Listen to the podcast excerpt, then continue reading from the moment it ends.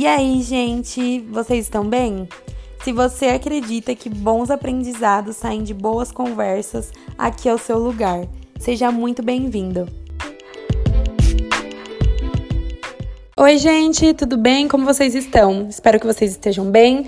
Fiquei muito feliz com o feedback que vocês me deram semana passada da série que nós começamos por aqui e hoje nós vamos dar continuidade. A minha convidada é a Camila, ela é minha amiga faz alguns anos, nós viajamos juntas e ela me ensinou muitas coisas a respeito do reino. Se você me segue no Instagram, você já deve ter visto eu falar que ela é a minha amiga mais espiritual e de fato ela é. Vocês vão ver com o episódio dela, né? Que é esse, com a história que ela contou. Incrível, gente. Eu ouvi e chorei ouvindo ela contar sobre tudo isso. Então, continuem aí e ouçam tudo que ela tem para falar. Oi, gente. É uma honra estar aqui. Eu me chamo Camila, com um Y e dois L's, tá bom? Tenho 23 anos e eu sou uma pessoa extremamente apaixonada por Jesus. Acredito que não tem outra coisa que me defina melhor. Eu sou muitas coisas, mas para vocês me conhecerem um pouquinho mais, eu lidero Juventudes os Ruios na minha igreja local, a Igreja Evangélica Soso, faz uns seis anos e eu sou um verdadeiro multiuso, como todo filho de pastor. Você me encontra na multimídia, na escolinha com as crianças, colocando papel higiênico no banheiro, porque até no diaconato eu estou, pois é. Eu amo servir as pessoas. Além disso, eu sou formada em pedagogia Trabalho como professora na educação infantil e também sou estudante de psicologia. Eu fiquei muito feliz quando a Izzy me chamou para compartilhar um pouquinho da minha história com vocês. Eu acredito muito nesse trabalho que ela tem desenvolvido. Acredito que seja algo de Deus e que além de inspirador tem sido abençoador e tem edificado muitas vidas. E a primeira coisa que eu falei foi: "Miga, mas o que que eu vou falar? Qual área eu vou abordar? Porque tem tantas coisas na minha vida e logo Jesus colocou no meu coração para que eu falasse sobre uma área que é a base para todas as outras áreas da minha vida, que é a área da obediência. Eu sempre fui muito doce e educada, mas meu coração era muito rebelde. Só para vocês terem uma noção, com três anos eu já escolhia minhas roupas e eu xingava todos os irmãos da igreja que se aproximavam de mim. Pois é, a filha do pastor. Na minha primeira reunião de jovens, eu lembro que eu tinha que fazer uma lista de três coisas que eu não gostava. E a minha lista já tinha passado de 10 tópicos e no topo estava odeio pessoas. E isso acabava exteriorizando em minhas roupas, cabelo, músicas que eu ouvia e a forma como eu vivia. Eu sempre quis viver uma vida diferente e ser diferente dos outros. Mas nessa época, por mais que eu amava ir à igreja, eu não havia tido um encontro real com Jesus e eu não sabia o meu propósito de vida. Eu me sentia vivendo uma vida sem sentido e que nada era suficiente. Então eu tinha dificuldades em ouvir as pessoas, obedecer ordens simples e obedecer principalmente a palavra de Deus. Foi com 17 anos que eu tive um verdadeiro encontro com Jesus e com esse encontro vieram os primeiros passos de obediência. Nesse processo, eu não podia fazer o curso que eu queria da faculdade então eu tive que escolher uma segunda opção, mesmo sem querer até mesmo fazer faculdade e muito menos esse curso. Eu estava tão perdida que eu só vivia no automático. Eu até pensei em desistir do curso, pois ele não fazia nenhum sentido para mim, mas eu sabia que eu deveria continuar ali. Então eu só obedeci. Nesse tempo, Jesus me pediu coisas simples, mas que eram extremamente difíceis para mim porque eu não compreendia exatamente o porquê e eu não concordava com os motivos daqueles pedidos, como por exemplo, não fazer tatuagem. Deus me disse audivelmente que os lugares que ele tinha para mim, eu não poderia entrar se eu estivesse com tatuagens. Então foi um processo muito difícil, mas eu obedeci. Outra coisa que Jesus me pediu foi terminar um relacionamento que eu jurava que era de Deus. Foi muito difícil terminar, porque eu realmente achava que era o cara de Deus que eu ia casar. E eu também achava que se eu terminasse com ele, eu nunca conseguiria alguém melhor do que ele.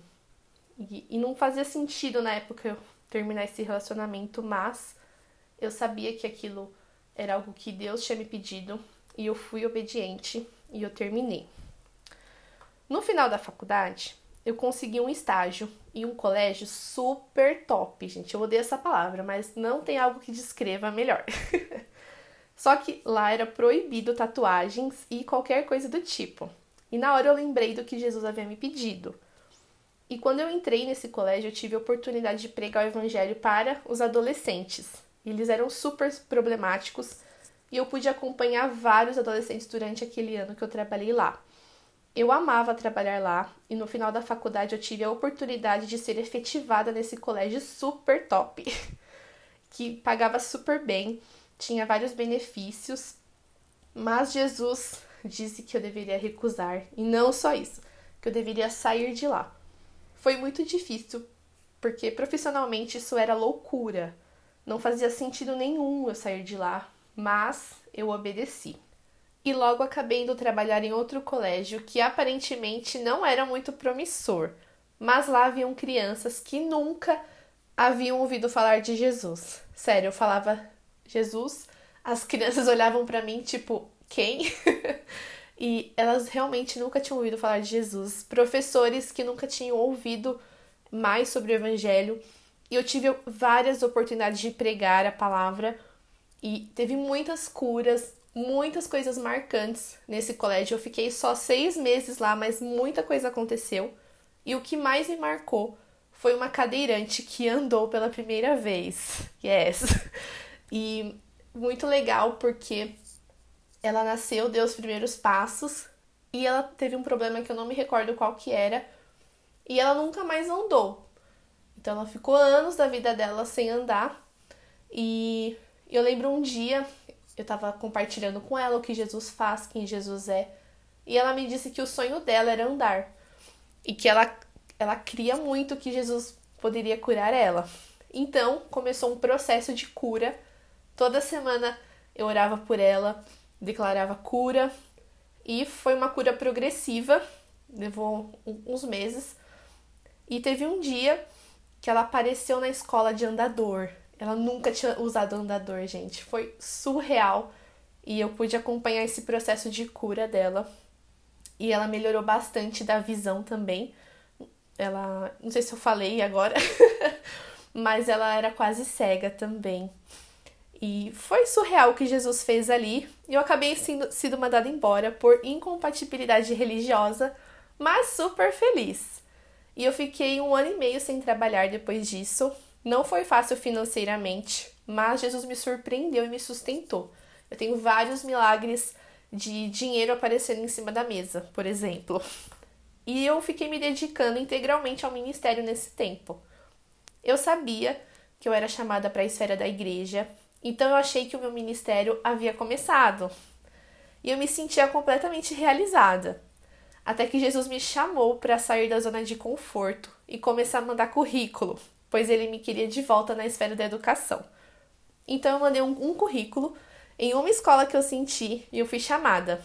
Eu não tinha nada que eu queria lá, não pagava bem, era para educação infantil e eu não curtia muito educação infantil, inclusive a escola que eu trabalho atualmente. Mas eu sabia que eu deveria estar ali. É uma escola que tem um ambiente cristão, porém extremamente religioso, onde ninguém sabia o que era o sobrenatural de Deus. E a maioria dos alunos são budistas e wiccas, só para vocês terem uma noção. Então, eu pude ensinar o sobrenatural de forma natural para as funcionárias. As que não conheciam Jesus puderam conhecer. Eu fui muito intencional em mostrar Jesus e discipular os meus alunos, a ponto que os meus alunos de 4 anos hoje conseguem pregar o evangelho na linguagem deles, claro. As professoras vão na minha sala receber a oração dos meus alunos e os pais me procuram chorando falando da mudança deles em casa e que eles contam do dia em que aceitaram Jesus. Pois é. E esses foram alguns passos e frutos de obediências até aqui na minha vida. Esse processo de obediência não foi fácil para mim, definitivamente. Foi muito desafiador. Eu senti medo, me senti andando no escuro, pois eu não sabia para onde estava indo. Eu tinha algumas palavras proféticas sobre a minha vida, sabendo do meu propósito, mas esse é o destino final, e muitas vezes o caminho para chegarmos até a promessa, ele não, não é claro. Há montes e vales, há dúvidas, desânimo, Mas esse processo de obediência me ensinou a depender e a confiar na soberania de Deus. A cada passo de obediência no escuro, Jesus me guiava ao próximo passo. E eu pude aprender a caminhar junto com ele. Eu tenho colhido frutos de escolhas que fiz lá atrás, frutos da obediência, e não parou por aí. Todos os dias Jesus me pede pequenos e grandes passos de obediência. Há uma alegria em viver uma vida completamente rendida a Ele e a entregar a sua vontade para viver a dele. Deus pode fazer muitas coisas com o seu sim. Não espere por uma palavra para obedecer. Apenas obedeça por amor a Jesus. À medida em que você obedece, você recebe revelação sobre o seu destino. Como um quebra-cabeça, você só consegue chegar ao modelo à medida que encaixa peça por peça. É de glória em glória, de sim em sim, de obediência em obediência. Eu espero que essa pequena parte da minha história te encoraje a dizer sim para os pequenos passos que Jesus tem te pedido. E que assim como no Salmo 51, versículo 12, que Jesus restitua a alegria da salvação e te sustente com o espírito pronto a obedecer.